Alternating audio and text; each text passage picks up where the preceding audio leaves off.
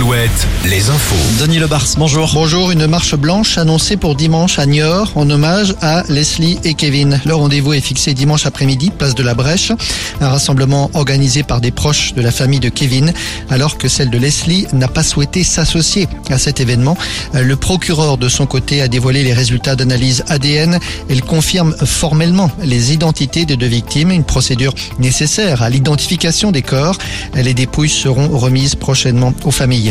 C'est l'un des fleurons de l'économie en Pays de la Loire. Manitou à Ancenis, le spécialiste du matériel de manutention vient d'acquérir un terrain de plus de 7 hectares dans le département voisin du Maine-et-Loire à Candé.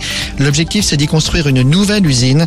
La direction espère une ouverture pour 2025 et la création de 150 emplois.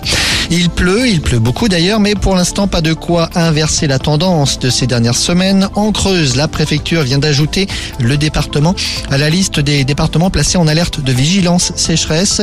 La préfecture de la Vienne, de son côté, vient de prendre six arrêtés sur l'usage de l'eau potable et sur les prélèvements d'eau en milieu naturel, arrêtés applicables à compter de lundi. Et puis le vent très soutenu cet après-midi sur la façade ouest avec des rafales supérieures à 80 km heure sur la façade atlantique. Ça va souffler aussi la nuit prochaine et demain. De la pluie annoncée également euh, pour demain mais aussi pour ce week-end et pour demain toujours les quatre départements bretons ont été placés en alerte vague submersion au vent et à la pluie. Il faut ajouter les forts coefficients de marée, les coefficients de 90 aujourd'hui et demain. Enfin, notez que le trafic sur le pont de Saint-Nazaire est limité cet après-midi en raison du vent.